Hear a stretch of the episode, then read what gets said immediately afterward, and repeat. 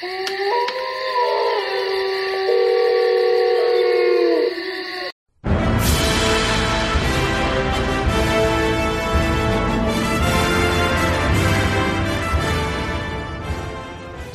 en posición, hacerles frente, hijos de Gondor y Rohan.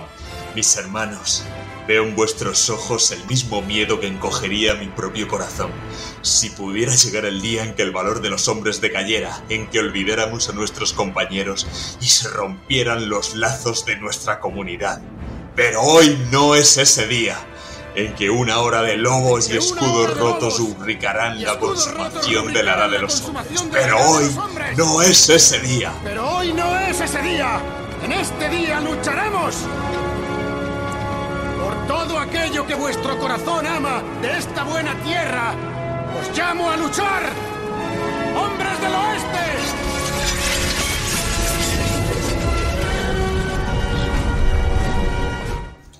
Si no han estado ustedes en un agujero en la Tierra como un hobby durante las últimas décadas, sabrán que esa sintonía y estas palabras pertenecen a la obra del genio J.R.R. Tolkien, El Señor de los Anillos, que después tuvo lugar a una brillante trilogía cinematográfica de la mano de Peter Jackson, que después hicieron El Hobbit y que en la actualidad, hace tan solo unos pocos días, estrenó sus primeros capítulos en Amazon, la serie de los Anillos de Poder, la serie más cara de la historia y una de las más esperadas de los últimos tiempos.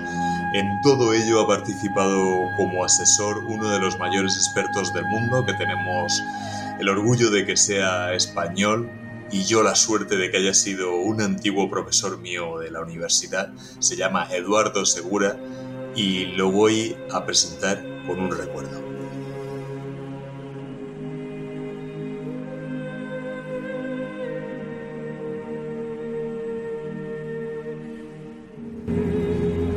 Damas y caballeros, eh, como les decía, yo quería empezar hoy con un recuerdo, hoy que tenemos delante un filólogo, un gran contador de historias, un narrador, y que le da una importancia como debe de ser extrema a las palabras. Creo que la palabra recordar, que viene de las raíces volver y corazón, y es volver a pasar por el corazón, pues a mí me gustaría, ahora que tenemos estas perchas de actualidad que siempre se buscan, como puede ser la serie más cara o más esperada de todos los tiempos, pero a mí me apetecía mucho volver a estar con, mi profesor, con mi maestro. He tenido decenas, por no decir casi cientos, porque he estudiado dos carreras, he estudiado idiomas, he estudiado muchos años en colegio e instituto, y la verdad que tengo muy pocos recuerdos, muy pocas líneas de guion dentro de mí interiorizadas, y algunas de las mejores las debo a él a pesar del poco tiempo que coincidimos ambos en el, en el aula por diferentes causas.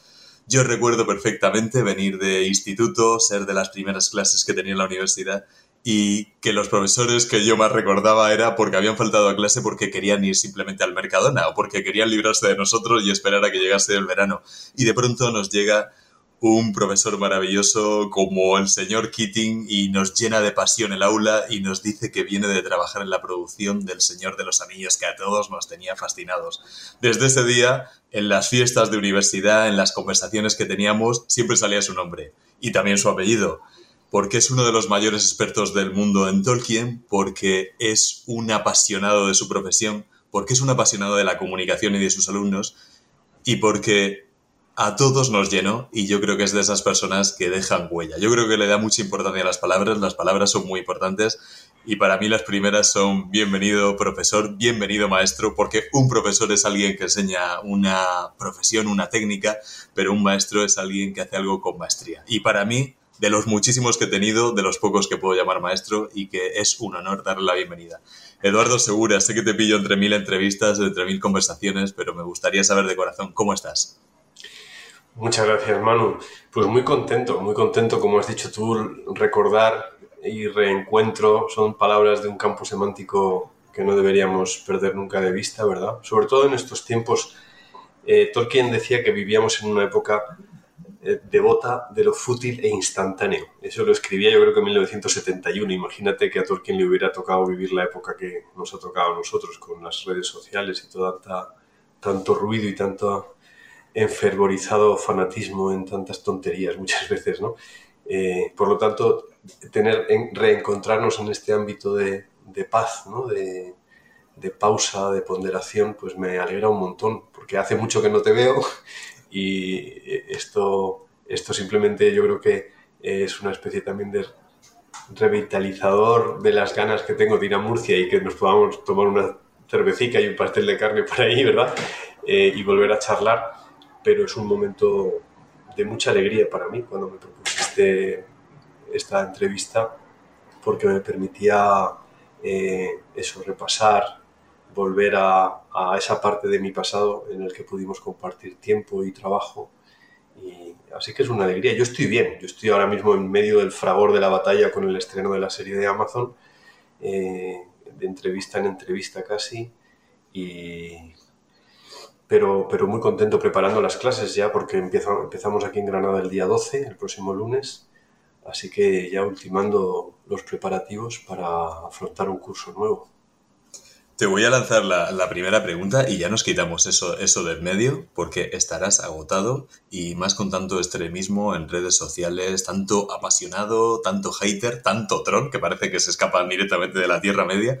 Bueno, eh, es de sobra conocido por todo el mundo, amante de la Tierra Media, del, universo del Señor de los Anillos, eh, del Hobbit, de esta serie nueva que acaba de empezar bueno, eres uno de los mayores expertos, por no decir el mayor, en Tolkien. Te han, contado contigo como asesor en la trilogía magnífica de Peter Jackson eh, y ahora has participado en esta nueva serie.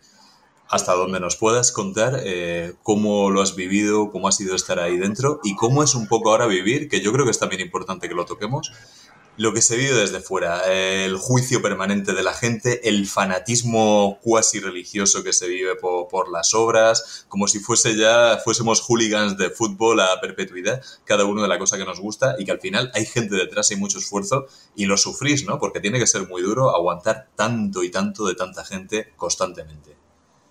Sí, bueno, tampoco que habría que esto centrara la atención excesivamente en mí. Yo soy un eslabón en una cadena muy grande eh, mis primeros acercamientos a la serie de Amazon mucho antes de, empezar a trabajar con ellos fueron de, reticentes. O sea, yo he llegado a escribir en mi blog una entrada muy crítica respecto de lo que por entonces se había dicho eh, y de la que me parecían eh, un planteamiento a partir de, las, de, los, de la ideología woke actual en, tan pujante, tan pujante como yo creo que estéril y cansina, ¿no? desde mi punto de vista. Y con la información que tenía en ese momento, a partir de los trailers, de algunas entrevistas que habían aparecido en revistas estadounidenses con los guionistas, pues me pareció que, no se iba por buen camino. La información que fui adquiriendo después me hizo cambiar de opinión, eh, ver las cosas de otra manera y accedí a, incorporarme como, como digamos, como supervisor de todo lo que es el trabajo eh, de adaptación al castellano y también parte al catalán, pero sobre todo al, castellano, de la supervisión de los subtítulos, de la, corrección de los guiones, de la supervisión de los doblajes. Es decir, yo no, he escrito el guion, he mandado sugerencias a los guionistas, pero bueno, los guionistas son eh, los responsables últimos y, harán lo que ellos decidan hacer, ¿no? O sea que no... Eh, pero sí que me he dado cuenta, desde que se ha podido hacer público que he trabajado en la serie, este fanatismo fundamentalista al que te refieres. ¿no? O sea, eh, Tolkien es un autor que ha tocado la vida de muchas personas y hasta cierto punto puedo entender estas reacciones que no ocurrirían si se hubiera adaptado la Divina Comedia o el Quijote o, o Macbeth. ¿no? Eh, pero con Tolkien hay algo creo que muy especial por los fondos y las formas con que Tolkien ha llegado a tocar nuestras almas respecto de un punto de fuga positivo de, alimentación de una esperanza caduca o que al menos vemos amenazada quizá más que nunca en los últimos cuatro años, ¿no? Eh, y por la falta de perspectiva que ha propiciado el modo en que el mundo se acelera exponencialmente y nuestras vidas parecen no ir hacia ningún sitio, pero sí muy rápido. Eh, Tolkien ofrece un contrapunto de, paz, de, una mirada bella sobre la realidad, de, una expectativa eh, ya entregada que, sacia nuestro deseo, nuestro anhelo de permanecer. Entonces, en esta clave de belleza, en esta clave estética y no moral, creo que muchos han encontrado en el mundo de la Tierra Media un lugar en el que, en el que vivir. el riesgo del mundo de, los mundos de fantasía es que, como Tolkien decía, uno puede traspasar el umbral y quedarse dentro y que se cierren las puertas y las llaves se queden fuera. ¿no? Entonces hay mucha gente, desgraciadamente a día de hoy, digo desgraciadamente por, por lo que estoy viendo ahora, eh, que considera la obra de Tolkien prácticamente la Sagrada Escritura, ¿no? Y por tanto cualquier tergiversación o, o perversión del canon se considera ah, digna de, de, una inquisición y de la condena como reo de muerte del que a mí me están, se me está insultando en las redes sociales en estos últimos días, llamando mercenario y de ahí para arriba, eh, por haber colaborado, simplemente por el hecho de haber colaborado en lo que para muchos es una perversión del, bien desde el punto de vista literario, bien desde el punto de vista ideológico, incluso desde el punto de vista religioso, hay, hay acercamientos muy, ya digo, muy de, muy de basados en un fanatismo que por tanto ciega ¿no? y,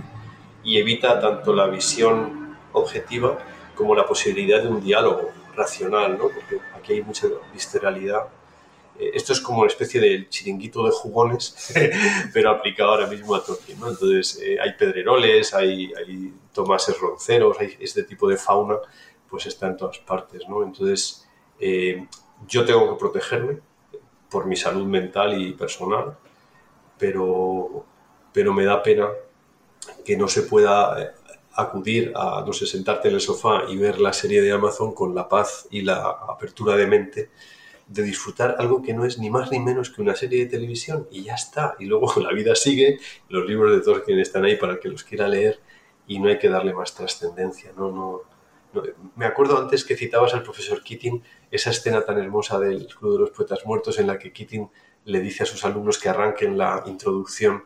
Eh, de comprender la poesía por J. Evans Pritchard, doctor en filosofía, eh, y, ante la reticencia de los alumnos les dice, no tengan miedo, no, no es la Biblia, no van a ir al infierno por ello. pues aquí lo mismo, ¿no? No vas a ir al infierno por, por, ver la serie de Amazon, ni va a pasar nada porque veas la serie y no te guste, o te guste, o, o te parezca mal Galadriel o, o, el troll de las cavernas. Es que da igual, es una serie de televisión, mírala, disfrútalo, eh, apaga la tele, haz lo que te dé la gana, pero por favor déjanos en paz con tu fundamentalismo, ¿no? Entonces, en esta visión y en este, creo que en este modus eh, se entiende y te diría ¿no? que hay que ver tanto eso como, ¿sabes? Como un partido de fútbol, como una corrida de toros, como, como el telediario, ¿no? Hay que, creo que, distanciarse de toda esta visceralidad que parece que se ha convertido en el contexto en el que vivimos a día de hoy. Totalmente. Tienes absoluta razón y bueno, lo estás viviendo con una exposición masiva como, como es esta serie de Amazon Prime, pero creo que está pasando en todos los ámbitos de, la sociedad. Esta polarización en las redes que te, se, te retroalimentan, te llevan a lo que tú piensas, eh, creas que ese sea el universo y que todo el mundo está contigo y te da la razón, porque el algoritmo es muy inteligente y quiere que estés ahí más tiempo donde tú estás más a gusto. Entonces al final polariza la sociedad, polariza los gustos, polariza eh, el hate o la gente que lo adora y entonces unos no se encuentran con otros y no existe ese lugar de diálogo, de intercambio, de foro que se echa tantísimo de menos a la reflexión. ¿Cuánto nos enriquecería de decir, oye, pues es que yo soy fanático de las películas y esto no era así, o yo soy fanático de los libros y esto tampoco era así, y a lo mejor los tres superponiéndose verían que se pueden aportar muchísimo, pero no ahora la gente solo ve lo que ellos esperaban de la serie y que no es. Entonces eso es lamentable.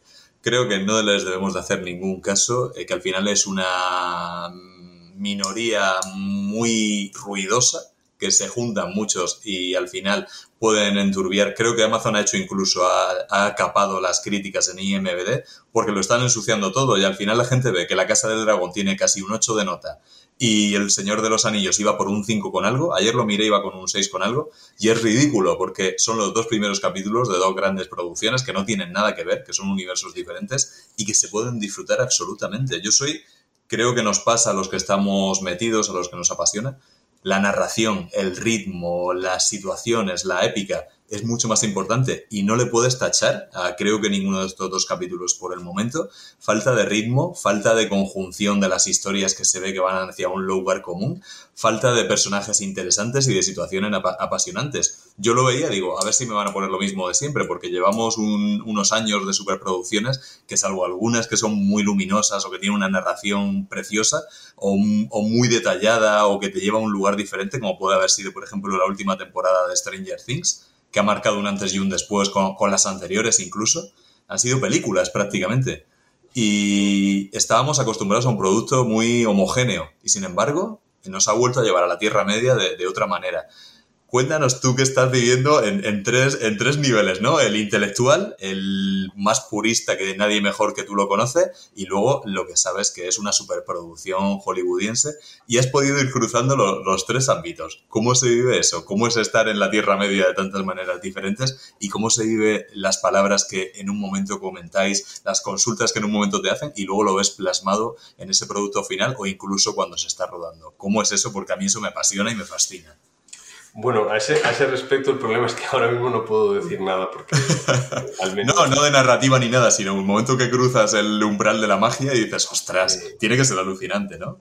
Sí lo es, es, es... Hombre, para mí es, es, muy hermosa la experiencia como tal, es decir, en cierto modo es un refrendo, ¿no? De, yo llevo casi 35 años dedicando en cuerpo y alma a estudiar la obra de Tolkien, a leerla, a, escribir sobre él, ¿no? Y, y a dar conferencias, en fin, es, es un poco el ámbito de mi vida intelectual, entonces, y mucho más allá de, que de mi vida intelectual, ¿no? Hay cuestiones más de, de fondo, ¿no? Eh, pero mm, a, pesar de que lo vivo con el apasionamiento, también lo vivo con una cierta zozobra, en el sentido de que todo esto genera mucho ruido, ¿no? Eh, aquello que cuando estudiábamos el esquema de la comunicación, ¿no? del emisor, receptor, mensaje, etc., había siempre un elemento llamado ruido, ¿no? lo que nos dificulta la comprensión de lo que está sucediendo. Entonces, eh, insisto en lo que decía hace un momento, o sea, no es ni más ni menos que una serie de televisión. El hecho de que una serie de televisión a día de hoy genere todo este revuelo es muy elocuente respecto del mundo en el que nos movemos. ¿no? Eh, esta idea de que una imagen vale más que mil palabras eh, nos está llevando a la calamidad. es terrible que una imagen valga más que mil palabras, porque además eh, eh, la palabra clave me parece en esa frase es vale. Yo creo que no solo no lo vale, sino que si lo valiese, estaríamos perdidos. nosotros nos hemos convertido en una civilización en la que determinado uso de la tecnología que está a nuestro alcance nos ha convertido en personas eh, incapaces de, un pensamiento discursivo. Estamos, nos hemos convertido en personas solamente capaces de, de ver lo inmediato, un meme, un GIF, eh, un vídeo que dura 12 segundos en TikTok. Un clickbait. Eh, ese consejo, ¿no? que los vídeos de, de Instagram, en fin, no sé, redes sociales yo no soy ningún experto ni tengo ganas, ¿no? Pero que todo dure poco, ¿no? que, que la capacidad de atención. El otro día me decía un amigo que dio unas conferencias y, eh, que duraban entre una hora y media, dos horas, y las habían convertido en vídeos de cinco minutos para poder ponerlas en las redes. ¿no? Entonces, nos hemos mal acostumbrado a este tipo de... Somos malos lectores de periódico, leemos los titulares y de ahí, sin embargo, nos consideramos autorizados para sacar conclusiones. Hay mucha gente a día de hoy criticando la serie de Amazon después de haber visto solamente los dos primeros capítulos. ¿no? Y, bueno, así en todo, ¿no? la hemeroteca, que debería ser el, libro de cabecera de todos nosotros, eh, pues no lo utilizamos. ¿no? Y, en la hemeroteca se ve pues, lo que dijo fulanito hace tanto tiempo y como dice ahora lo contrario y, de qué manera no hay matiz entre los dos momentos. Por lo tanto, la gran consecuencia de esto, y creo que es el núcleo de lo que me preguntas, al menos de la respuesta a lo que me preguntas, es que nosotros vivimos en un mundo cínico. Cuando Tolkien decía en un brindis eh, en una universidad holandesa, miro al norte y al sur, al este y al oeste y no veo a Sauron, pero la estirpe de Saruman se ha multiplicado y terminaba brindando por los hobbits, esa estirpe de Saruman que está en Bruselas, que está en, el Kremlin, que está en, el Banco Central Europeo, ¿verdad? que está en el Banco Mundial, eh, que está en los gobiernos de muchísimos países. Esa estirpe de Saruman que tiene una mirada cínica sobre la realidad, para la cual la esperanza no es un elemento constitutivo de nuestra existencia, eh, claro, eh, de repente toparse en ese mundo con un mundo alternativo, con un mundo imaginado por Tolkien, eh, que te ofrece precisamente las claves antitéticas, ¿no? Para entender el mundo desde esa otra perspectiva de esperanza, de donación de sí, de, de luz, de salir de la prisión, como, como Tim Robbins en Cadena Perpetua. Este tipo de claves alternativas es lo que creo que muchos buscan. ¿no? A Ciguatanejo. Exacto, irse a Ciguatanejo, donde, y ver y mirar al Pacífico que no tiene memoria. Entonces, eh, somos seres humanos, no podemos evitar esta manera de estar en el mundo. O sea, nosotros necesitamos, porque si no nos ahogaremos, nos ahogaremos en, esta, en este pragmatismo en el que vivimos, ¿no? en esta instantaneidad, en, esta, eh, en este ir muy rápido hacia ningún sitio. Entonces, eh, cuando encontramos estos ámbitos de contemplación, como es la Tierra Media, en los libros o en determinados momentos cinematográficos, ¿eh? porque no se puede hacer una enmienda a la totalidad por más que sea criticable muchas cosas en las obras de Jackson o de Ralph Bakshi en su día, en la, obra, en la adaptación de, de dibujos animados, o ahora en la, eh, como puede llegar a ser en lo que haga en, eh, Amazon, ¿no? sea como fuere, eh, nosotros necesitamos más que nunca ponderar. Ponderar viene del latín pondus, ¿no? de sopesar, lo que pesan las cosas. Y las cosas pesan lo que pesan desde nuestra eh, mirada, desde, la estísoma y desde la mirada sobre la realidad, ¿no? desde cómo contemplamos lo que se nos ofrece, lo que se nos ofrece como un regalo. Y que por tanto, igual que a los niños les educamos desde pequeñitos, o deberíamos, para que den las gracias, eh, el mundo que se nos ofrece en forma de obras de arte está diseñado o debería eh, repercutir en nosotros como eh, exigiéndonos una respuesta de gratitud. ¿no? Respecto de esta serie. Hay un montón de momentos estupendos en estos dos primeros episodios que ya se han estrenado, diálogos ¿eh? Eh, en los que dices, ¿cómo que no está el espíritu de Tolkien aquí? Por supuesto que está. ¿eh? Lo que pasa es que es más fácil hacer una enmienda a la totalidad, ¿no? Como, como estamos viendo, por ejemplo, en, el circo político de nuestro país en los últimos años, ¿no? Es, es una enmienda a la totalidad, ¿no? Es no a todo.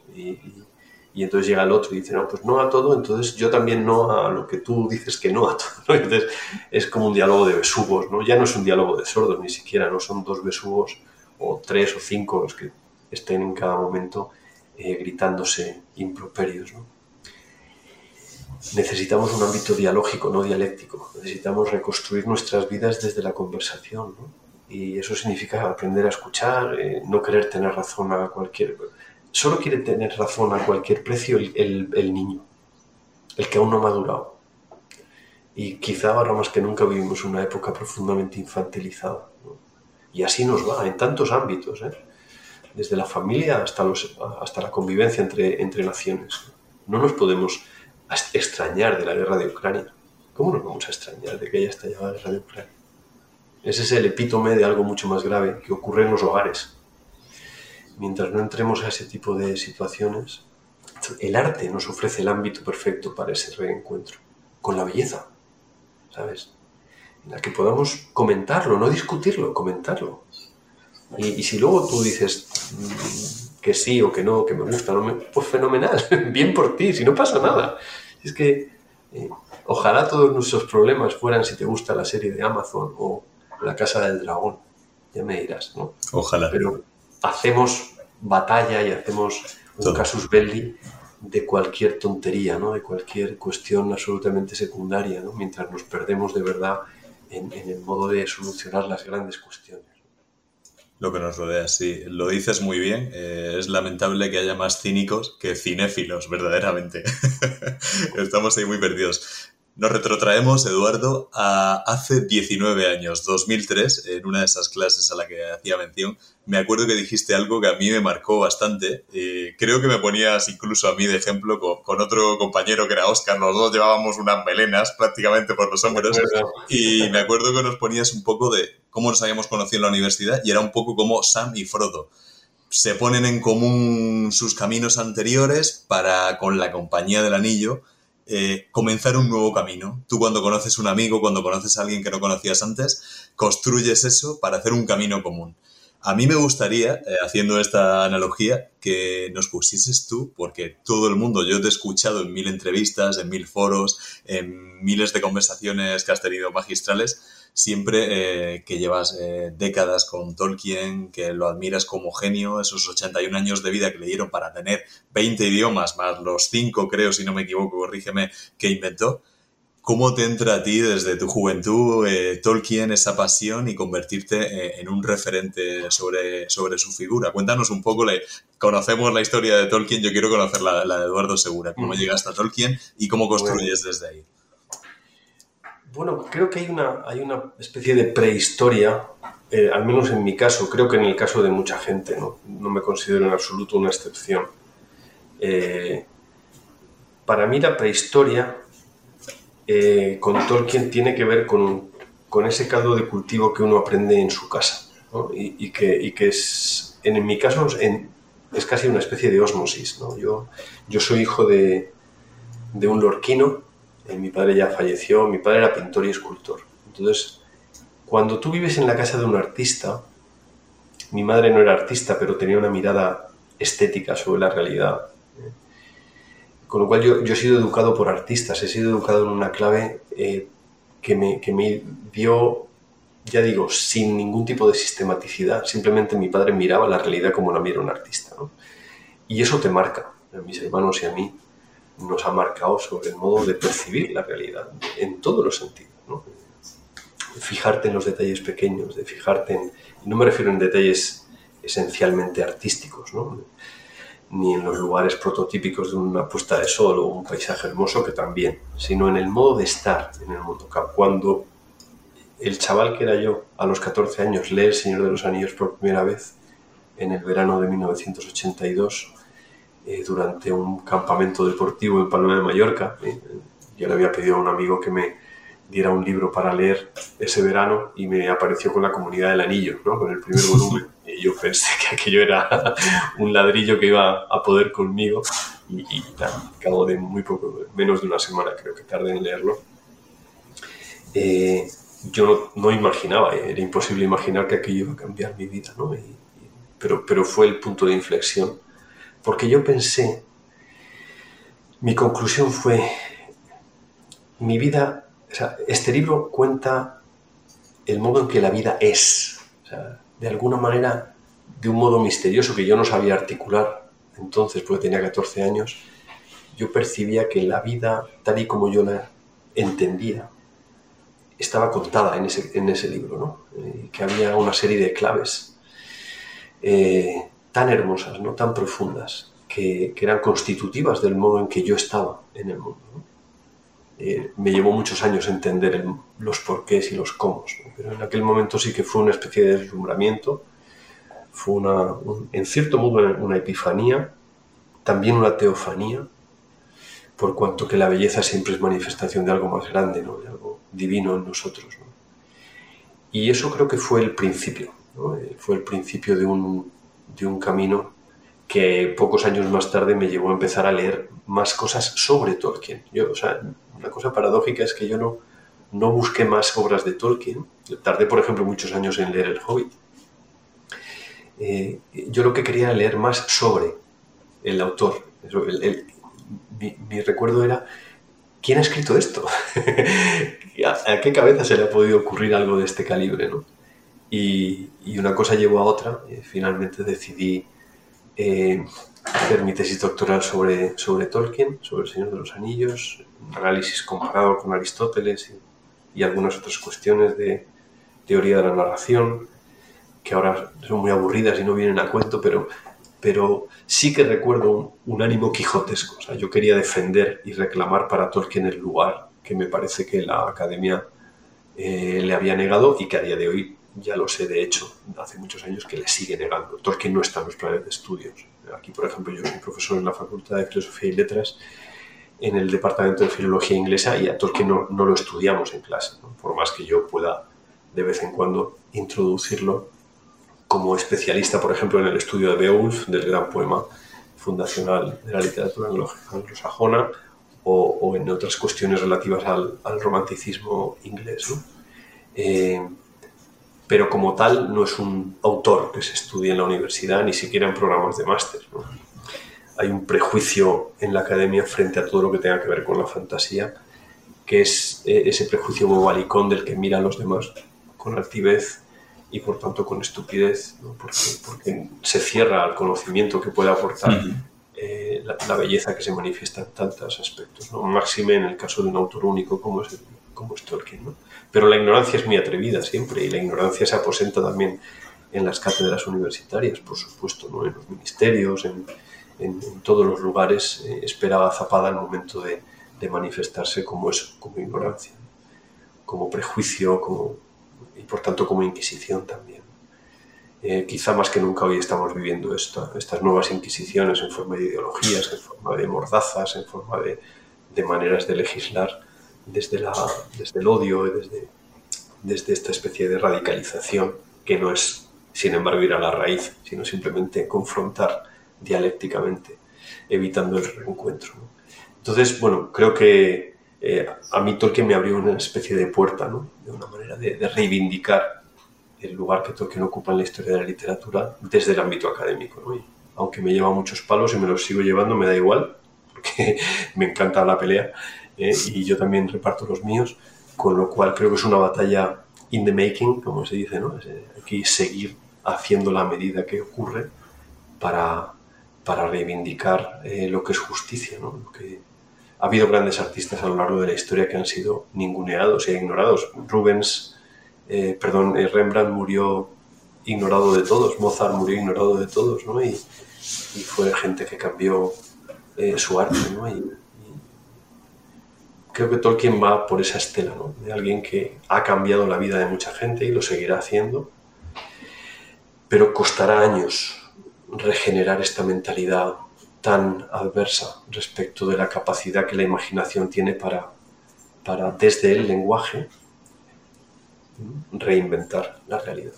Reinventarla en el mejor de los sentidos. Eh, inventar significa descubrir en latín. Eh, ser inventores de, idiomas, ser inventores de mundos, en realidad es descubrir qué hay de nosotros en la Tierra Media, ¿no? con espejos que se nos ofrecen. Así que mi, historia tiene que ver con esto, con una especie de autodescubrimiento, aunque es una palabra que no me gusta mucho, pero bueno, ya me entiendes, ¿no? De ir viendo qué había de mi mirada sobre la realidad que estaba en la Tierra Media y, que la Tierra Media me, devolvía como un espejo, como el espejo de Galadriel de algún modo, y que a la vez me permitía luego eh, acercarme a otras formas. Desde la Tierra Media yo he podido leer a los clásicos, ha sido un viaje y sigue siendo un viaje maravilloso de redescubrimiento de la tradición, sobre todo occidental en mi caso, también por falta de capacidad, no tengo tiempo ni, ni inteligencia para leer, no sé, eh, la literatura oriental o, o, la literatura húngara, o sea, no se me escapa, ¿no? O sea, que me centro en lo que puedo y, y desde ahí creo que, que, todavía hay mucho por descubrir, ¿no? En los últimos 20, 25 años se ha, se ha trabajado, se sigue trabajando mucho en por ejemplo, en el análisis de las fuentes literarias eh, de Tolkien o en las raíces filosóficas o teológicas de su pensamiento, hay mucho todavía por hacer, ¿no? Y, eso solo ocurre con los grandes, ¿no? Así que en, esa batalla estoy. En esa batalla sigo, más bien. Ahora que me dices el tiempo que nos falta que nos va a faltar para leer todos esos libros, me hace recordar un, comentario estúpido que tiene un amigo mío que dice que ojalá haber nacido en, en la Mesopotamia de las tablillas para haberte leído una tablilla y decir, me he leído todos los libros del mundo. bueno, tras esta basura de broma, eh, te tengo que decir, Eduardo, efectivamente, la, comunidad del anillo, creo que ahí, a, poco que rasques, es, es de tal calibre la profundidad que a poco que rasques ves eh, la preocupación por el ataque del mundo industrial al mundo natural, al fin de la espiritualidad humana, ¿no? Con esa dualidad de elfos, humanos, enanos me parece, me parece fascinante todo, todo lo que analiza y que tú con 14 años pudiste vislumbrar que el mundo iba de eso, que muchos de los problemas y de la esencia del mundo estaba ahí, eh, eh, en ese primer libro de, una trilogía tan extensa y, y, que podía aportar tanto.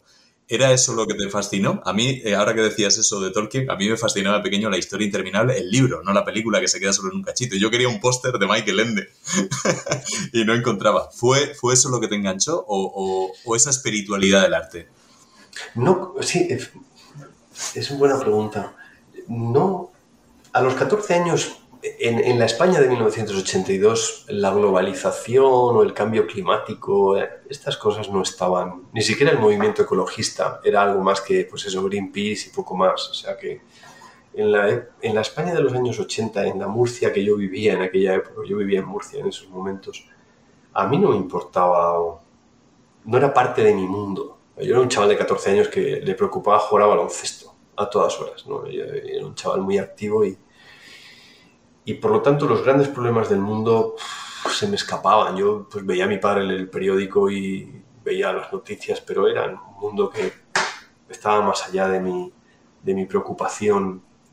Eh, yo creo que era más, más que los grandes temas, ya digo, de una manera que yo no sabía articular entonces, yo lo que vi en la Tierra Media es una manera de mirar el mundo.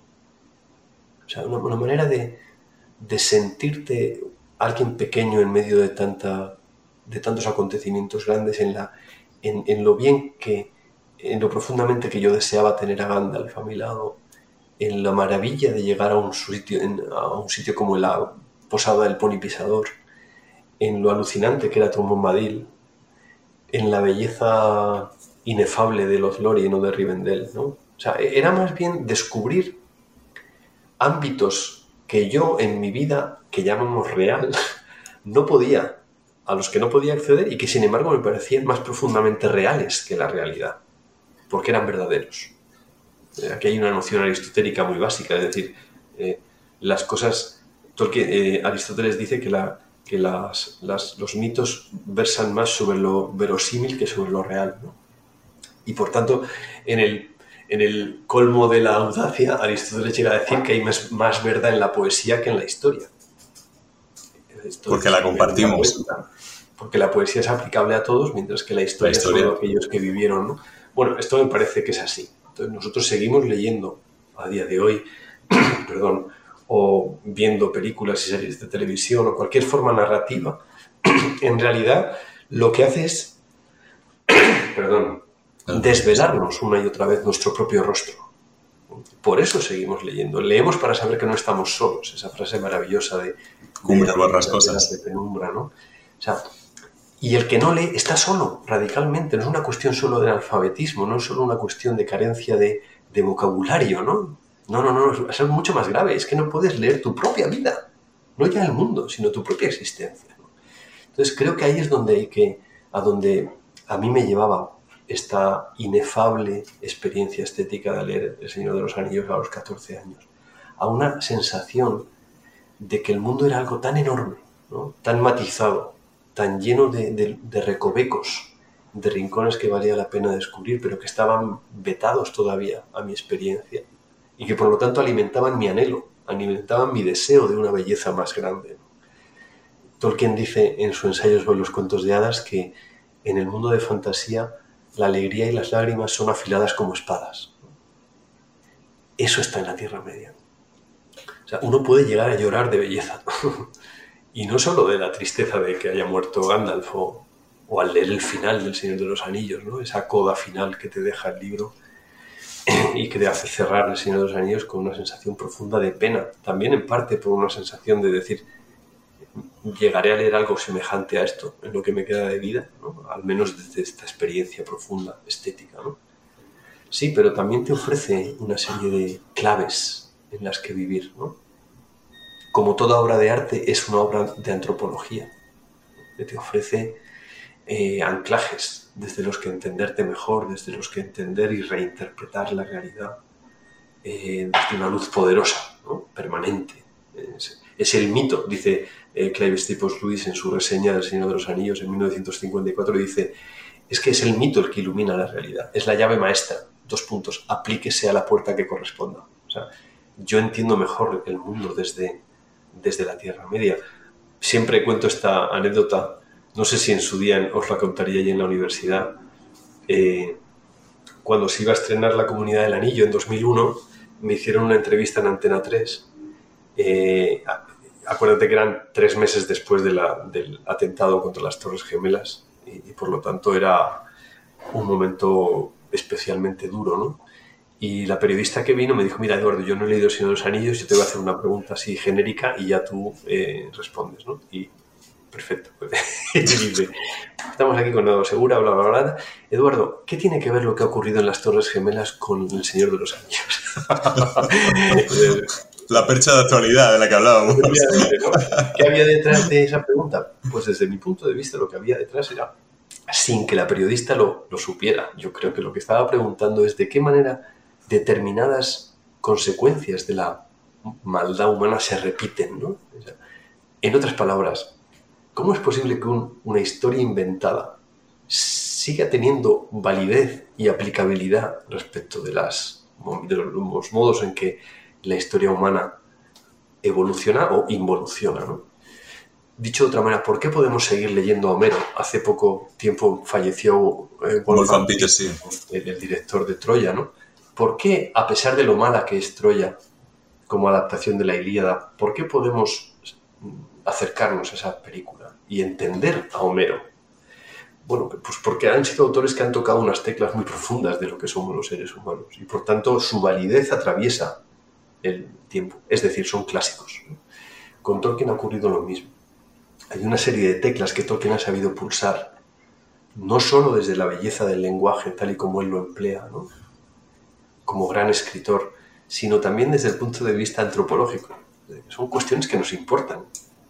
Nos importa el hecho de que un día moriremos. Nos importa el riesgo que tenemos como seres humanos de enamorarnos de las obras de nuestras manos y convertirnos en narcisistas. Nos preocupa que la esperanza, ¿eh? que se acaben todas las canciones, como dice Theoden, ¿no? que la victoria de Sauron significaría el final de las canciones. Por tanto, significaría el final de la memoria si uno no recuerda, eh, pues no es ya una cuestión solamente médica, ¿no? es una cuestión vinculada al, envejecimiento. ¿no? no recordar nos aboca a los mismos errores, individualmente y colectivamente. Y así tantas otras cosas, que están eh, sintetizadas en, forma de obra de arte. Eh, igual que toda una manera de ver la vida está en el Moisés de Miguel Ángel, o en la Capilla Sixtina, ¿eh? o en el Hombre de Vitruvio, ¿verdad? Pues igualmente todo un modo de mirar la realidad está en la Tierra Media. O está en Virgilio, o está en Dante, o está en Macbeth, ¿no? Es decir, o está en Macondo, ¿no? cualquier, o en La Mancha, ¿no? Cualquier gran artista tiene esta capacidad para sintetizar lo universal en lo particular. Y el todo está presente en el fragmento y ese fragmento de belleza te remite otra vez a la totalidad. Y por tanto podemos leer el universo desde esta especie de cosmovisión particular, en el caso de Tolkien, eh, desde la Tierra Media, que tiene hasta su propia cartografía. Pero esa cartografía es la cartografía de nuestra alma. Eh, podemos ir viajando como, como cualquier, porque en el fondo todos somos Ulises, y, darnos cuenta, como en el poema de Cavafis, de que, el, de que el propio viaje es Ítaca. Y al fondo, todos somos eso. Todos somos viajeros, ¿eh? atravesando con o sin brújula, con o sin Gandalf, eh, pues con las amarguras y las alegrías que nos trae la vida, pues nuestra propia senda. Creo que eso estaba en la Tierra Media, que yo descubrí, como anhelo, como deseo, lo que te decía antes, ¿no? esa alegría, esa tristeza que eran afiladas como espadas, que eran que mientras no te abocaran a la melancolía, eh, hacían lícita una cierta nostalgia, porque nosotros somos desterrados del paraíso. Nosotros hemos estado en el paraíso y ahora estamos volviendo a casa. Y por tanto tenemos ese desafío hermoso de no entretenernos y no quedarnos en el viaje en sí, ¿no? Sino seguir avanzando, porque los cantos de las sirenas y los cíclopes nos van a, tentar. ¿eh? Y va a estar Calipso entreteniéndonos en el viaje, pero tenemos que seguir avanzando. ¿no? Nos espera Penélope, nos espera nuestra casa, nos espera Mentor, nos espera Telémaco. Telémaco. Hay algo ahí, yo creo, de, redescubrimiento del viaje, como algo que vale en sí mismo, eh, porque es algo bello, pero también como medio de descubrimiento de algo más grande que nosotros mismos que nos deja otra vez esa mirada asombrada ante la realidad, es lo que dice Aristóteles al principio de la metafísica, que el principio de la filosofía es el asombro. Por eso los niños son los grandes filósofos, porque, porque su mirada sobre la realidad es la de la inocencia y por tanto la de la capacidad de quedar encantados por la realidad, por la sobreabundancia del sentido de la realidad. Ese es el reto. La Tierra Media es un escenario en el que recuperar eso. Damas y caballeros, si ustedes se preguntan por qué en los primeros años de carrera de las primeras clases tuvimos a Eduardo Segura y todos alucinamos, creo que esta respuesta magistral a una pregunta la deja muy claro. Me quedo con muchas cosas, Eduardo, de, de, lo que acabas de comentar y me ha llamado muchísimo la atención que las referencias a tu fascinación de esa primera lectura de la Comunidad del Anillo son todas anticlimáticas, es decir, estamos acostumbrados, como decía Russell Crowe en Un buen año, el secreto de la comedia es el ritmo, el ritmo, el no parar ahora mismo, la época TikTok, la serie tiene que durar tanto y tiene que tener un cliffhanger. Y tú me has hablado de ser amigo de Gandalf, de la belleza de Rivendell, de la grandeza de esos paisajes, que creo que es algo que nos falta ahora mismo, tanto en la conversación como en el análisis social, como incluso en la misma docencia, como en el periodismo. Nos falta ese tempo de reflexión, esa calma, ese que no todo sea instantáneo, que no tengamos todas las series, todas las comidas del mundo, toda la ropa del mundo, todo ya. Si tuviésemos esa espera, que era tan buena, que yo creo que somos eh, mi generación de las últimas, que pudo por obligación disfrutarlo, si no tuviésemos, si tuviésemos eso, creo que muchos de los problemas que hay se solucionarían. Y luego me ha llevado también a la mención que has hecho del arte, de esa dualidad, de esa mortalidad, que si somos adoradores del arte, que esas propias dicotomías que tenemos muchas veces en las narraciones, que a mí se me hacen muy patentes en la filmografía de Christopher Nolan, en todas sus películas plantea una decisión crucial en la mitad de la trama que va a determinar el final. Te puedes acordar en El Caballero Oscuro cuando tienen que elegir qué barco salvan, en Memento cuando tiene que decidir si está persiguiendo a alguien o lo están persiguiendo a él, y luego una que me parece absolutamente maravillosa y que define a la perfección, creo que lo que querías transmitir, que es un poco el ser humano. Cuando ella, eh, la astronauta, está con Matthew McConaughey, con el personaje, tienen que decidir a qué planeta van, y ella lo decide por el amor, y dice, ¿cómo que por el amor? Y dice, ¿qué, lógica tiene el amor? O sea, se te muere alguien que amas y lo sigues amando. No tiene ningún sentido evolutivo ni biológico. No estamos hechos de nada que sirva para nuestra supervivencia el amor. Dice, eso es un indicativo de que estamos hechos con más tela de la que necesita nuestro traje. Y al final ese, ese arte, ¿no? Que yo creo que en toda esta obra tan fascinante es lo que se transmite y que tú desde niño has sabido ver y vivir con, con tu familia, con esa visión artística y con esa pasión de, no sé si al final amas a Tolkien o, todos en el fondo nos gustaría ser Tolkien o Dante o Virgilio, ¿no? Todos esos que admiramos nos gustaría ser ellos o tener una conversación con ellos. Creo que siempre está esa dicotomía también y que a ti te lleva pues, pues a esta pasión que llevas 35 años con ella, me dices. Mm. Hay, hay mira, Manu, hay una película que yo eh, recomendaría a, las personas que escuchen eh, nuestra, nuestra entrevista, nuestra conversación tan grata que estamos manteniendo, está basada en un, en un cuento breve de Isaac Dinesen, la escritora danesa. Se titula El festín de Babette. El, el, cuento fue adaptado por Gabriel Axel, un discípulo de Ingmar Bergman, y fue eh, ganó el Oscar a la, mejor, a la mejor película de habla no inglesa en 1987. El festín de Babette. En el festín de Babette hay una frase en la que la protagonista, que es una gran cocinera, pero nadie sabe que lo es durante toda la historia, dice, por todo el universo resuena el eco del grito del artista. Dos puntos. Dejadme hacer todo aquello de lo que soy capaz.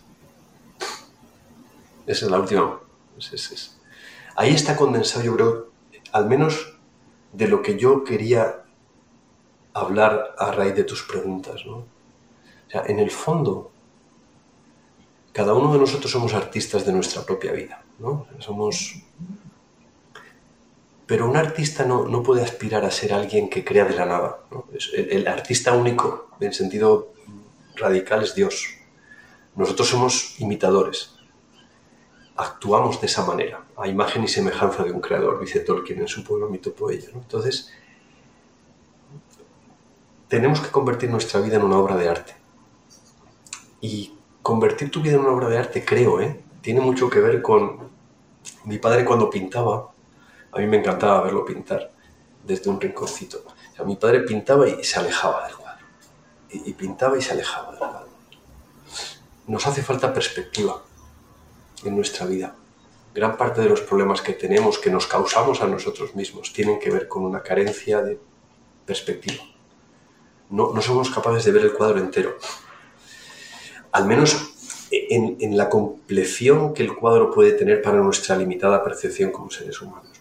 Porque vivimos tan pegados al cuadro que pensamos que nuestra vida es un muro infranqueable. Y entonces nos falta esa, esa, humildad, esa pausa, ese silencio para alejarnos de, de, la realidad de cada día e ir, e ir mejorando, e ir eh, sacando conclusiones, ir dedicando tiempo a lo que de verdad lo merece, ¿no? Porque si no, la vida está organizada de manera que somos presas de ese modo de vivir, ¿no? Es, un acelerador de partículas el mundo a día de hoy. Eh, las partículas somos nosotros, entonces chocamos entre nosotros como los electrones, ¿no? Y, eh, y, eso lo único que puede producir es eh, fricción, una energía descontrolada y probablemente explosiones, más o menos controladas, ¿no? Pero, pero no son ámbitos humanos, esencialmente humano. Lo humano esencialmente es la contemplación, que, sirva para bascular, para compensar la necesaria acción que hay en nuestras vidas. ¿no? no hay que elegir ser contemplativo o ser activo, hay que hacer que ambas realidades convivan, porque somos seres humanos, no somos eh, ni somos ángeles ni somos máquinas. Ese es el desafío. Y, más que nunca, ya digo, más que nunca ahora, que es el WhatsApp, que no sé qué, tengo una tal, tengo esto, lo otro, el trabajo. El trabajo es lo que, lo que llena nuestra vida. Somos eh, alcohólicos del trabajo muchas veces, ¿no? Y, nos falta el tiempo para un amigo, el tiempo para nuestros hijos, ¿no? El tiempo para nuestra esposa, el tiempo para la novia, el tiempo para, para irte a Mazarrón a ver el sol ponerse o para darte un chapuzón, yo qué sé. Y luego irte a la Plaza Santa Catalina a tomarte una cerveza con, con un amigo, ¿no? el tiempo para este rato de charla y de reencuentro. ¿no? Mientras no recuperemos eso, somos esclavos de la instantaneidad de nuestras vidas, que si no se vive como sucesión, se vive como esclavitud a esa instantaneidad misma, porque carece de sentido. Si a un instante le sucede otro, pero no hay un fin hacia el que esos instantes apuntan, entonces la vida se convierte en ansiedad la gran enfermedad de nuestro tiempo, una de ellas es el estrés. Cuentan, cuenta un profesor universitario estadounidense, ya muy mayor, que un día iba por el campus de su universidad y un chico le atropelló con la moto. No le hizo nada, pero cayó al suelo y, el profesor le decía, ¿dónde va usted tan rápido? Y le dijo el chaval, no lo sé. Pero voy muy rápido. Un poco este, esto es lo que nos pasa, ¿no? Vamos muy rápido a ningún sitio. Entonces, creo que esto es lo hermoso del arte, del arte que es verdadero, no de un plátano pegado con un esparadrapo en la pared, del arte, que lo es de verdad, es que nos ofrece unas coordenadas, espacio-tiempo, ¿eh? aquí. Y ese espacio-tiempo en el que nos introduce el arte es, la, eternidad. La eternidad y un día, ¿no? como la película de Angelopoulos. Nos ofrece un ámbito en el que recuperar el rostro, ¿eh? de saber quiénes somos. Y, es un ejercicio de habituarse a vivir una vida estética. Pero no la vida del esteta, ¿eh? para quien el arte es de esa sublimación, no, no, no.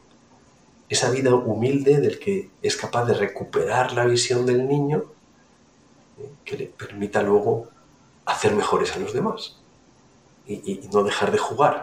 Hay, hay, una novela de Chesterton que se llama el, el Napoleón de Notting Hill, en la que un personaje entra en una juguetería, el personaje principal, y saluda al juguetero con estas palabras. Yo te saludo, oh último guardián del paraíso. Qué bueno. Exacto. Porque el paraíso era el lugar en el que se podía jugar. En el que toda, como cuando éramos chicos, ¿no? Cuando éramos críos, ¿qué hacíamos? Jugábamos. Y no existía esto. No existía el tiempo. La manera de trascender el tiempo es volver hacia atrás, ¿no? Eh, volver hacia atrás con la conciencia de que uno tiene que madurar, ¿no? Un ser humano no ha sido creado para quedarse en Peter Pan, ¿vale? Pero esa maduración tiene que ver con la mirada sabia, con este redescubrimiento de las cosas que de verdad importan y que por tanto asumen la renuncia personal. Eh, uno madura cuando empieza a preocuparse de los demás, cuando empieza a ver que las cosas de la casa no son cosas de mamá y papá, sino que también son mías, eh, que los problemas de mis hermanos son mis problemas, que los problemas de mis amigos y también sus alegrías son mis alegrías y sus problemas también. ¿no? Uno empieza a vivir de otra manera, desde el otro lado del espejo. Mientras tanto, entonces, todo esto cuesta esfuerzo, por supuesto, porque asume la autonegación, la entrega, la complicarse la vida. Pero el arte es, a día de hoy, creo, cuando, cuando Tolstoy en El idiota dice que la belleza salvará al mundo o no habrá salvación, creo que tiene que ver, está hablando de esto. La salvación del mundo no, no va a venir desde la moral, estrictamente, no desde haz esto y evita aquello. La salvación del mundo va a venir de, por superación, por, observar y agradecer tanta belleza que nos ha sido dada. En la medida en que podamos redescubrir eso, seremos capaces, nunca vamos a ser capaces de arreglarlo todo, pero, pero sí de, convertir nuestra vida y la esfera limitada eh, respecto de la cual nosotros, eh, la cual nosotros orbitamos, en algo mejor, en algo en lo que tú puedas repartir alegría, una pequeña una sonrisa, una palabra de consuelo. Eso es lo que podemos hacer. Pues hagámoslo. Porque ahí es donde está la clave de, Si no, el arte se convierte simplemente en algo autorreferencial. En algo que existe ars gratia artis, ¿no? Algo que existe por sí mismo. Y que por lo tanto nos sacia. Por eso vamos buscando la siguiente serie, el siguiente no sé qué, ¿verdad? que ha estrenado HBO, que ha estrenado eh, que ha estrenado no sé qué, ¿no? Y somos como, vamos siempre corriendo muy rápido detrás de no se sabe qué, porque ahí no está la respuesta. La respuesta está en la ponderación, en la contemplación, el disfrute. Y luego, mientras no recuperemos esta mirada artística que tenemos de serie, o sea, la tenemos de serie, viene de serie, con un ser humano viene de serie la mirada estética. Se puede deformar, se puede incluso llegar a, obstruir, ¿no? Pero está. La misión del arte es revitalizarla, darle un objetivo.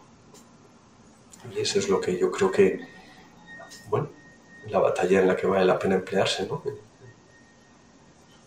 También que... todo, es ruido, ¿no? todo es pelea, todo es... Eh, pues no, Galadriel no es una guerrera porque Tolkien... Las discusiones infinitas, ¿no? Que no, que no. Bueno, corrígeme, esto ya, esto ya para esa gente, Eduardo, que ha empezado el debate que ya hasta el más tonto opinaba en Twitter. Yo espero, espero por tu salud mental que no tengas Twitter. No tienes Twitter. No, no tengo, no tengo Twitter. Bueno, eh, hasta el periodista más tonto de más extremo tal comentando que, que Galadriel era empoderamiento por los woques o que había un elfo negro y era el ridículo máximo, porque si no me equivoco, Galadriel, de lo que yo recuerdo, que hace muchísimo, era eh, en el top 5 de los seres más poderosos de la Tierra Media, ¿no? Es que el ridículo ha llegado al extremo de todo el mundo opinar. Todo el mundo opinar sin, sin haber leído nada, ¿no? Pero tú sabes que esa es la... O sea, recuerdo en, unos apuntes que elaboré para vosotros, ¿te acuerdas aquí en la asignatura de Humanidades que teníais ahí en la universidad? Había, yo hice unos apuntes para vosotros. Eh, había un momento en el que yo hacía una reflexión sobre qué es el analfabetismo el analfabetismo no es solo no saber leer y escribir. El analfabetismo tiene que ver con no saber leer la realidad. Y por tanto, el que no lee, eh, no solo le faltan las palabras después en un examen, no, no, no, es que, es que le falta la capacidad de mirar la realidad en lo que la realidad tiene de complejo. La empatía también. La realidad no se nos presenta como algo unívoco, ya, explícito, esto es lo que hay. No, no, requiere un trabajo de, de composición, de, esfuerzo ¿no? y, de humildad también. Pero claro, ya digo, en un mundo en el que todo es bombardeo de, opiniones, de contraopiniones, de, me gusta, de no me gusta, de iconos, de, emoticonos, de tal, es difícil llegar a una conclusión que de verdad sea enriquecedora y válida. Pero bueno, ya digo que ese es el desafío. Por eso a mí las redes me parece que enredan, y porque no, no generan ámbitos de, de conversación y de diálogo. Generan simplemente desde una cierta cobardía muchas veces y desde una cierta ignorancia eh, el enfrentamiento. Y yo, mira, para enfrentamientos, pues no sé, si me gustaran los videojuegos que no me gustan, pues para enfrentamientos me pondría a jugar a los videojuegos. que son virtuales y no existen, pero para enfrentarme, no, que no cuenten conmigo. Toda razón. Mira, estamos en sincronía porque la esclavitud que dices que llevamos en la muñeca, yo eh, siempre contrario a ella, nunca, nunca he llevado el reloj porque me parece una maldición estar, aunque luego lo llevas en el móvil, pero estás siempre pendiente de la hora, de todo, y yo intento desconectar un poquito de eso. Y luego una reflexión que, me, que me, me, hace pensar, leí hace mucho tiempo el término de ciudades franquicia, porque en todas las ciudades había ya que si el Starbucks, que si el restaurante italiano de todo precocinado que sabe igual en cualquier parte del mundo, las cadenas de hoteles, pero creo que ya con las series, con el consumo, con Amazon, eh, nos están convirtiendo en vidas franquicia. Y en una vida franquicia en la que todo está cronometrado, milimetrado, tienes que estar trabajando y luego hasta el ocio lo tienes ya distribuido y te están dando ya lo próximo, hay muy poco espacio para trabajar esa tela de la que hablábamos que le sobra a nuestro traje, que es para crear. Y estamos creando, a lo mejor hay mucho más creado, pero hay muchos menos creadores y le estamos dando menos espacio a la creatividad y a esa ponderación y pensamiento. Y eso me lleva a, a que estamos infantilizando la sociedad totalmente y luego, algo que yo veo un problema grandísimo, afrontar la muerte. Estamos creando una sociedad profundamente inespiritual que no piensa ni pondera nada de eso. Y luego la muerte nos sorprende cuando es algo que es lo único que tenemos claro desde que nacemos, que llega la muerte, y no sabemos afrontarlo. Y creo que sobre todo en la sociedad occidental en la que vivimos, lo estamos viviendo así. ¿Cómo lo, cómo lo ves tú este problema de la sociedad y, esa forma de afrontar el tiempo y la muerte tan mala que hacemos? Bueno, a ver, yo, yo hablo desde, desde el hecho de ser un ser humano, no tengo ningún tipo de autoridad a este respecto. Soy uno más que también morirá y eh, que ha convivido ya con la muerte, eh, gente muy cercana a mí, ¿no? Em, la muerte es el radical humano. creo que es lo que otorga perspectiva. Yo como creyente tengo la convicción de que no es el final, ¿no? que es el principio de otra cosa, de la verdadera cosa. ¿no? Pero eh, la muerte le llega lo mismo al ateo que al creyente. O sea, que, de algún modo es el homogeneizador de, la, de, lo que nos hace también humanos, nuestra finitud. Aceptar la muerte, quizá no entenderla, porque la muerte es, en cierto modo, es incomprensible, ¿no? Aceptarla requiere también, yo creo, un ejercicio eh, que ha de ser desarrollado a lo largo de la vida, ¿no? Para asumirlo, para asumirlo también lo que tiene de bueno la muerte. O sea, la muerte nos, es un acicate, o debería serlo, para, para en, la, en, la, plena conciencia de que nuestra vida es finita, adquirir el compromiso de, aprovechar bien nuestro, el, famoso carpe diem, ¿no? aprovechar el momento tiene que ver también con una lectura positiva de, la realidad. No, no, es solamente el, el, lema del epicúreo, ¿no? del, del, hedonista, es el, aprovechar el momento tiene que ver también con el modo en que, en que la eternidad está en este momento. El todo está en este fragmento. De lo que yo haga ahora pueden depender muchas cosas grandes, ¿no? De lo, como le dice Galadriel a Frodo, ¿no? En la película, quiero recordar, de Peter Jackson, ¿no? incluso el más pequeño puede cambiar el curso del futuro y muchas veces en las decisiones en el libro de Tolkien, en, El Señor de los Anillos, recuerdo una línea en la que Elrond, durante el concilio, dice, eh, a menudo las manos de los pequeños son las que mueven las ruedas del mundo, mientras los sabios y los poderosos miran hacia otra parte. Entonces, nosotros somos hobbits, Tolkien lo decía, ¿no? nosotros, eh, o deberíamos serlo, y por tanto deberíamos tener la conciencia de que nuestra vida se debe mover en ese ámbito de la, de la humildad, ¿no? de lo que podemos hacer. Haz lo que puedas hacer. Haz lo que puedas, pero hazlo. Hay algo, hay un deber inexcusable a ese respecto. Todo lo que sea salirse de esa lógica creo que nos deshumaniza y al final nos aboca a la sensación de que hemos vivido sin propósito. El problema ya no es la muerte, sino el sentido de la vida. Hay un libro de Víctor Frankl que se titula El hombre en busca de sentido, que Víctor Frankl escribe recordando su experiencia en, Auschwitz durante la Segunda Guerra Mundial como, como preso, como judío eh, encarcelado allí. en la que él reflexiona sobre que lo que mantiene a un ser humano vivo en una situación extrema es el sentido de la vida. Él cuenta cómo en el campo de concentración solo sobrevivían los que tenían un motivo fuera del campo de concentración para seguir viviendo. Los primeros que se lanzaban contra las alambradas para ser ametrallados eran los que no tenían nadie que les esperara fuera o los que habían perdido toda esperanza. Em, la pregunta, por tanto, es sobre el sentido. Y, sobre lo, creo que la pregunta que me haces si es que tiene algún tipo de solución genérica, que creo que no, porque nada hay más personal que la muerte tuya y la muerte mía.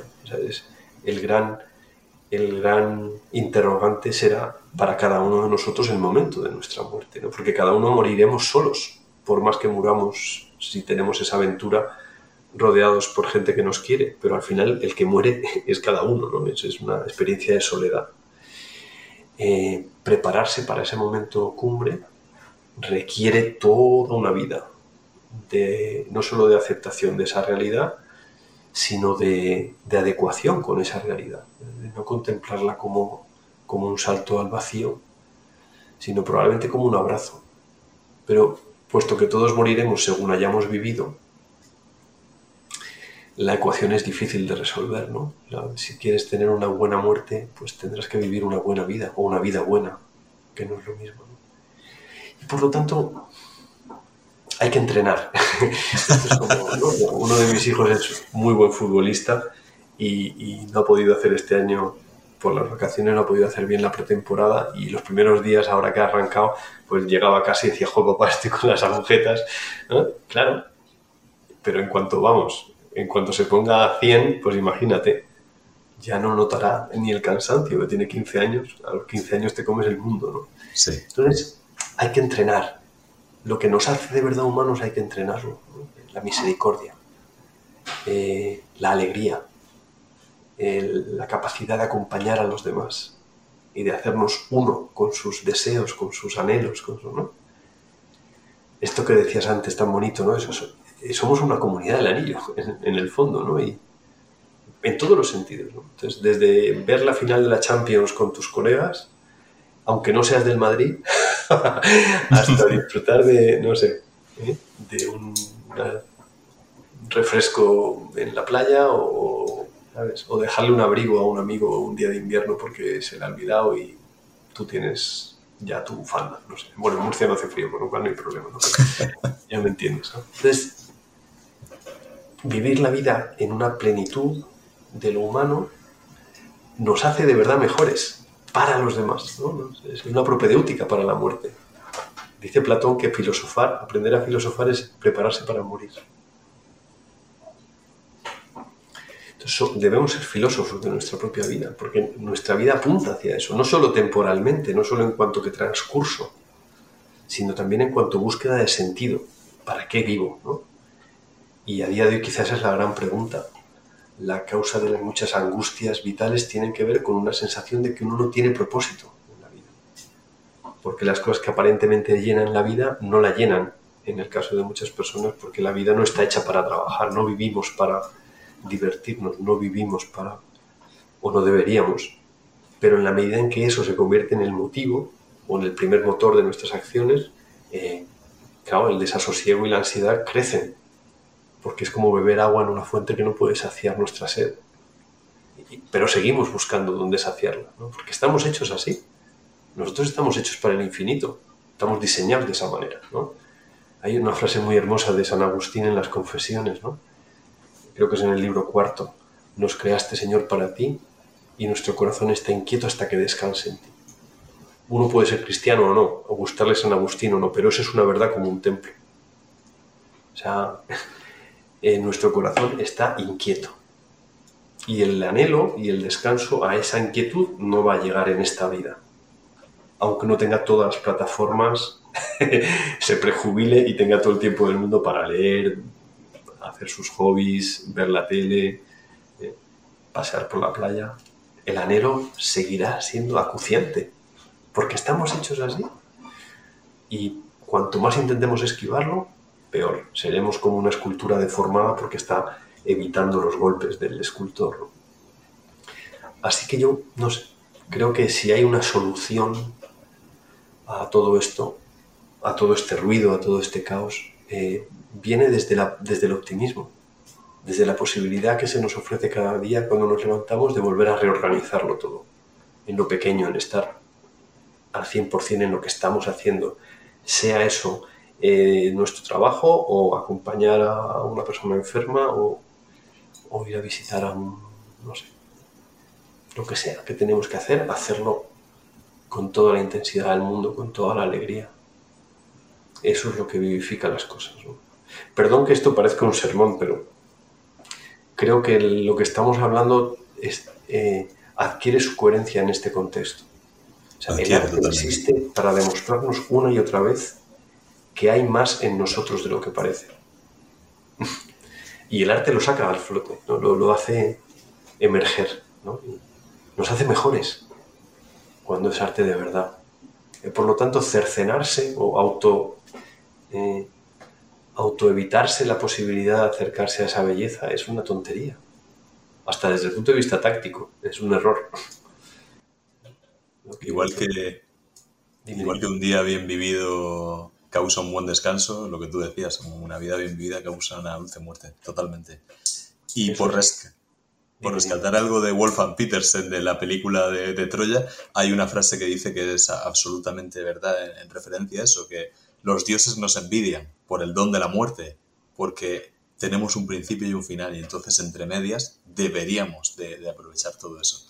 Pero es cierto, esa experiencia final es, Y me hablabas de la pasión, y yo creo que es algo que tanto en tu profesión como en la mía, que muchas veces lindan por el tema de la comunicación, tenemos un, tenemos un gran problema, porque Eduardo, yo lo decía al inicio, he, he tenido, hecho la cuenta, casi 100 profesores a lo largo de mi vida y me acuerdo de muy pocos, me acuerdo de muy pocas líneas de guion brillantes y momentos inspiradores y creo que no debería ser así. ¿Cómo, cómo ves ese problema en, en, la docencia? Porque imagino que tú también lo verás a los lados, detrás, te lo comentarán muchos alumnos. Habrá muchos que inspires y muchos que digan, es que estoy un poco desengañado con la carrera, con la vocación, con lo que me han enseñado. ¿Cómo lo ves? Em, bueno, yo entiendo que, que mi, ser profesor es una profesión, en el sentido literal. O sea, uno profesa para ser profesor. Y por lo tanto no solo es una vocación, sino que es un compromiso completo. O sea, uno no, no se hace profesor porque quiera, como ocurre a veces, ¿no? porque quiera ser funcionario y ya tener un puesto para toda la vida o porque es dinero asegurado o por lo que sea. Que eso se nota muchas veces cuando un maestro eh, se mete en un aula y se nota que, no es que aquello no es lo suyo, en el modo en que está en el aula, en el modo en que trata o maltrata a sus alumnos, en, muchas, en el modo en que se prepara o no se prepara las clases. Es un montón de cosas. ¿no? Yo creo que como profesores recordamos a aquellos que hemos tocado, en quienes hemos tocado una preocupación por nosotros. Eh, me decían, me han dicho ya bastantes alumnos que les llamaba la atención que yo me sabía los nombres que les llama por sus nombres. Amigo mío, es que... Entonces, desde ese punto, a mí, yo no tuve muchos profesores en la universidad, dos o tres, que supieran mi nombre y que me llamaran por mi nombre. Eh, o sea que no es una cosa nueva. Pero todo este tipo de... Un alumno valora, porque es un ser humano, que tú le puedas dar un trato, todo esto que ahora presumen muchas instituciones educativas, ¿no? Trato personalizado. si el trato personalizado no se traduce en cosas como esta, que están en la base de lo demás, no hay trato personalizado. Las, empresas, las, instituciones educativas no son empresas. El alumno no es un cliente, como se dice en muchos sitios, ¿no?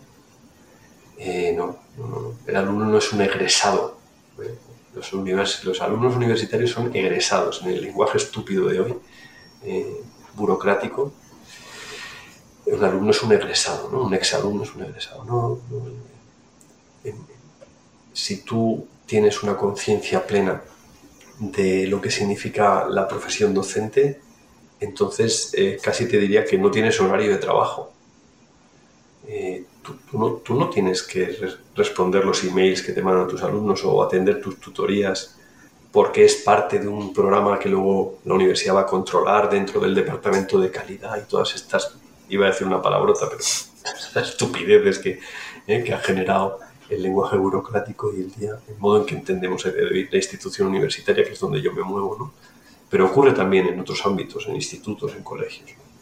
Gracias a Dios hay muchas excepciones y hay mucho, mucho buen profesor por ahí que es, que es después, literalmente, volviendo al principio de nuestra entrevista, recordado, es decir, que es vuelto, vuelve al Es el caso, es el caso. Y, vuelve a ser eh, ponderado y, el, y, el, reencuentro produce un profundo gozo y una profunda alegría. Eh, ¿Por qué? Porque ha habido una profesión literal, porque el profesor que, que, ha quedado en nuestro recuerdo era algo más que una persona que nos transmitía un conocimiento, era alguien que nos, que nos sonreía a lo mejor al entrar en el aula, con quien podíamos hablar eh, desde el respeto y desde la jerarquía que, hay entre alumno y, estudiante y, profesor, y que debe ser así. Eh, pero que no es una jerarquía de dominio, sino que es una jerarquía lógica de respeto, eh, fruto de, la peculiar relación que hay entre el, entre el maestro y el que está todavía aprendiendo. Si es que hay alguien que deje de ser alumno toda su vida, porque siempre estamos aprendiendo. Entonces, creo que esto es lo que se ha perdido. El pragmatismo se ha colado por todas las rendijas y las relaciones entre alumno y profesor a día de hoy son muchas veces meramente burocráticas. ¿no? El alumno es uno más en una lista que está en clase o no y que simplemente es evaluado al final y otra cosa. ¿no? Mientras no veamos a los demás como personas y nos fijemos en su cara, eh, esta persona está enferma, esta persona tiene una preocupación. Y a lo mejor no una palabra de consuelo o simplemente el, gesto o la oferta ¿no? de decirle, ¿quieres que hablemos? O, eso puede cambiar una vida. Puede ser el, el revulsivo que una persona necesita, a lo mejor para, desde no cometer una locura hasta, hasta recuperar la alegría de vivir, ¿no? y, la alegría de, y la ilusión por su carrera. Y eso cuando lo ves y cuando se produce en tu vida es, es, hermosísimo, es la mejor recompensa que hay, ¿no? que, tú, que un alumno te escriba al acabar un curso y te diga, soy muy vergonzoso y nunca lo he querido decir en clase, pero sus clases me han cambiado la, la vida o han sido un revulsivo y he recuperado la ilusión en la carrera. ¿Qué más quieres? Eso es, ¿no? Es, si tuviéramos que tener un pago, esa sería la forma, esa es la moneda en la que deberíamos ser retribuidos. Que no lo hay, bueno, pues cada uno tiene que hacer lo que tenga que hacer en, conciencia, ¿no? Yo no, no, creo que sea algo que se pueda enseñar ni que se pueda obligar a hacer, eh, pero es verdad que los buenos profesores siguen siguen cogiéndonos por el cuello, en el mejor de los sentidos, ¿no? Sí, siguen siendo un elemento para la esperanza y un, y un revulsivo para, para, recuperar la ilusión, o por lo menos para no, para no perderla. Eduardo, vamos a acabar eh, este viaje en el tiempo con, con, con dos preguntas que siempre me gusta hacer a, a los entrevistados y que, y que estoy seguro que tendrás, tendrás una buena reflexión para ello. Lo primero me gustaría que hiciésemos un viaje en el tiempo y te encontrases con ese Eduardo Segura de 10 años y que le pudieses dar un consejo. ¿Cuál sería? ¿Qué te dirías a ti mismo con 10 años? Qué buena pregunta. Bueno, es difícil, ¿no? Pero quizá a ese niño de 10 años le, le animaría a no perder la mirada que yo tenía a los 10 años, la mirada sobre la realidad, que no dejara de jugar, que no dejara de disfrutar de los ratos con mi padre viéndole pintar. Eh, mi padre falleció, perdón, siendo yo muy, muy joven, cuando yo tenía 19, y, yo siempre tenía la sensación de que me lo perdí, de que me perdí a mi padre. Así que le, le, animaría a disfrutar de los momentos, todo esto que hemos ido hablando del carpe diem, a no dejar de, de ser misericordioso, de, de disfrutar de las cosas pequeñas y grandes de la vida, de, disfrutar, de jugar, de, jugar a baloncesto y disfrutarlo, de jugar a, de, estar dibujando y disfrutarlo, de ir de viaje con tu familia en las vacaciones y de pasarlo bien en el mejor de los sentidos, ¿no? el estilo machadiano, ¿no? de ser bueno en el, en el, buen sentido de la palabra. ¿no? Sí, quizá, quizá sería lo que le diría al Eduardo de 10 años que, que estaba descubriendo los mundos de Enid Blyton, leyendo las aventuras de los cinco, ¿no? y, y entrando en ese mundo de la lectura. para mí ese fue el pórtico. Sí, le animaría a, estar en lo pequeño, a disfrutar de lo pequeño, a jugar, a jugar, convertir la vida en, este juego hermoso que, la vida es como desafío. Wow, buen consejo ese. Los cinco, ¿eh? Yo he llegado a ver esos libros en mi casa. y ahora un viaje en el tiempo y una conversación que yo pagaría absolutamente por ver, que sería al Eduardo Segura de sus últimos días, sabiendo ya todo lo, que has conseguido, lo que te ha deparado la vida, y pudieses eh, hacerle una pregunta o unas preguntas, ¿qué te dirías?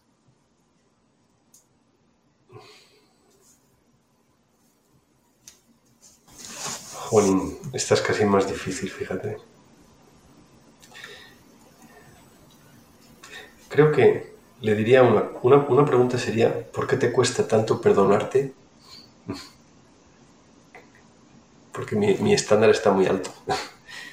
y a veces eh, perdonarme a mí mismo me cuesta mucho. Y no sé, creo que no, sabría elegirte una. Eh, hay, muchas cosas que tienen que ver con, con los últimos años de mi vida, eh, con la muerte de mi madre, con el fallecimiento de uno de mis hijos, con el crecimiento de mis hijos actuales, ¿no? tenemos tres hijos, se van haciendo, ya son adolescentes, ¿no? Están ya en esa fase. El mayor tiene 16, el pequeño 13, el mediano está casi en los 15 ya. Y, entonces tengo la sensación de que yo ya miro la vida desde ellos, ¿no? desde los ojos de ellos. Tengo la sensación este verano he tenido la sensación por primera vez en mi vida de que me estoy haciendo mayor. Literalmente, de que me estoy haciendo mayor. En pequeños detalles. Y por lo tanto, mientras veo ya que me queda mucha menos vida por delante de la que ya he vivido, y por lo tanto esta sensación de, aprovechar el tiempo, de hacerlo fructificar, se hace más presente, eh, me centro más y más en ellos, en mi mujer, en mis hijos, en la gente que tengo cerca, en mis hermanos, ahora tras el fallecimiento de nuestra madre, en, cuidar, en el cuidado, ¿no? en el cuidado de mis amigos, de la gente que me rodea, de mis alumnos. Creo que es, por ahí van los tiros. Creo que uno crece en la medida en que se despoja de, de la preocupación por lo personal. Al final nuestra vida es como un guiño, pasa tan rápida que, no vale la pena nada que no sea estar al servicio de algo más grande que uno mismo. Y, y, que hay más grande que otras vidas. ¿no? Eh, cuando nosotros nos marchemos, otros quedarán, eh, tienen que tener las herramientas, las armas para afrontar la cantidad de desafíos tan exigentes ¿no? que plantea la existencia. Y por lo tanto, bueno, pues lo que planifica a día de hoy mi vida es eso. Entonces, no, no, no, sé qué le preguntaría a Eduardo, pero sí que lo animaría a, no desfallecer en este esfuerzo, porque es un esfuerzo diario. Porque muchas veces uno se convierte como, como la balsa que, rescata a Galadriel, ¿no? Uno es, a veces es una balsa, cuatro tablas, pero bueno, son cuatro tablas en medio del océano y, y sirven de salvación. Y ahora, a veces yo tengo la sensación de que, en cierto modo, para los que me rodean, tengo que ser esa, esa, esa tabla, que es un puerto seguro en medio de la tempestad para, para avanzar poco a poco y todos juntos. ¿no? Yo no soy Gandalf, yo soy, soy un, un, pequeño un hobbit, y, pero con una responsabilidad. Y, y ante esa responsabilidad uno puede decir que no. Puedes hacerlo, eh, pero con gran menosprecio y con gran daño para otros ¿no? y para ti mismo. Por lo tanto, no renunciar a ese, a ese deber bueno. No todos los imperativos categóricos son malos, ¿no? hay cosas que uno debe hacer porque son buenas, son buenas obligaciones que uno ha acogido voluntariamente y por tanto. Así que me animaría a mí mismo a abrazar esas buenas obligaciones que he adquirido y que son también la, luz de mi vida. Eduardo Segura, eh, dicen que un buen hombre eh, cuida de, su entorno más cercano, ¿no? Su mujer, sus hijos, quizás sus padres, su familia directa. Un gran hombre cuida de un círculo más amplio, amigos, hermanos, eh, familia ya más lejana. Dicen que un, un ser excepcional cuida y mete en su círculo a, toda persona que, le rodea, le toca o, simplemente se cruza en su camino. Yo creo que esto se puede aplicar igual a, un profesor, a un maestro, y tú eres este último caso sin ninguna duda. Muchas gracias porque somos legión los que estamos en ese círculo, que has influido, que has sido una excelente influencia e inspiración. Y ha sido un honor hacer hoy honor sin quererlo al título de ese libro tan maravilloso que es Martes con mi viejo profesor y tenerte aquí en Hay un Lobo en la habitación. Espero que la gente te haya disfrutado muchísimo y si quieres hacer una despedida, tuyo es el micro y la audiencia. Bueno, yo quiero agradecerte, Manu, eh, la entrevista, pero sobre todo lo que ha sido propiciar este encuentro, este reencuentro. ¿no? Eh, aunque en los últimos años, gracias a Dios, no nos hemos perdido la pista, gracias a las redes y, pues, también todo tiene su parte estupenda. ¿no? Yo solo quiero decir que a mí me da mucha vergüenza eh, estas palabras tan hermosas que me has dedicado. Pues yo me siento, no me siento merecedor. Por lo tanto, te las agradezco en lo que tienen de, hermoso en sí mismo y de, cariño y de... Eh, creo que, que como aquellos siervos de la parábola del Evangelio, eh, lo único que debemos decir es no hemos hecho más que aquello que lo que teníamos que hacer pero no me quiero dar importancia. O sea, yo solamente quiero deciros adiós a los que veáis este programa. Eh, que Dios os bendiga y desearos, como daría Elrond, ¿no? las bendiciones de todos los pueblos libres de la Tierra Media, ¿no? que, que, habrá oscuridad en la vida, habrá momentos terribles, malos, pero también, también habrá, habrá momentos de luz y de, y de esperanza, ¿no? que no perdamos esa convicción, que, como dice Sam, eh, por encima de las, de las, nubes cabalga el sol siempre. Así que nada, eh, cuidaos mucho, cuidaos mucho a vosotros mismos, no solo la salud, sino cuidaos unos a otros y, y disfrutar las cosas pequeñas, ¿no? Eh, porque ahí está todo, ahí está todo. En lo pequeño vive, vive lo hermoso, vive el, la infinitud a la que estamos llamados. Muchísimas gracias, Eduardo. Damas y caballeros, nada más que añadir. Seré vehemente y muy breve. Ha sido una clase magistral del Señor de los Anillos, de Tolkien, del alma, el corazón, los viajes en el tiempo, la vida, la muerte y el rock and roll. Espero que hayan disfrutado a Eduardo, tal y como yo he hecho con una clase particular suya 19 años después y ya saben, si quieren que siga existiendo hay un lobo en la habitación, si quieren que defendamos las puertas de Gondor y Rohan de la imaginación, de las buenas conversaciones y la reflexión, pues les invito, les solicito que me den unos segundos con ese like, con esa suscripción, con ese seguimiento y nos ayudarán a seguir creando contenido, capítulos, conversaciones y gente con historia e historias. Muchas gracias Bienvenidos, gracias por pasar por mi gran salón, porque aquí siempre les esperará. Hay un lobo en la habitación.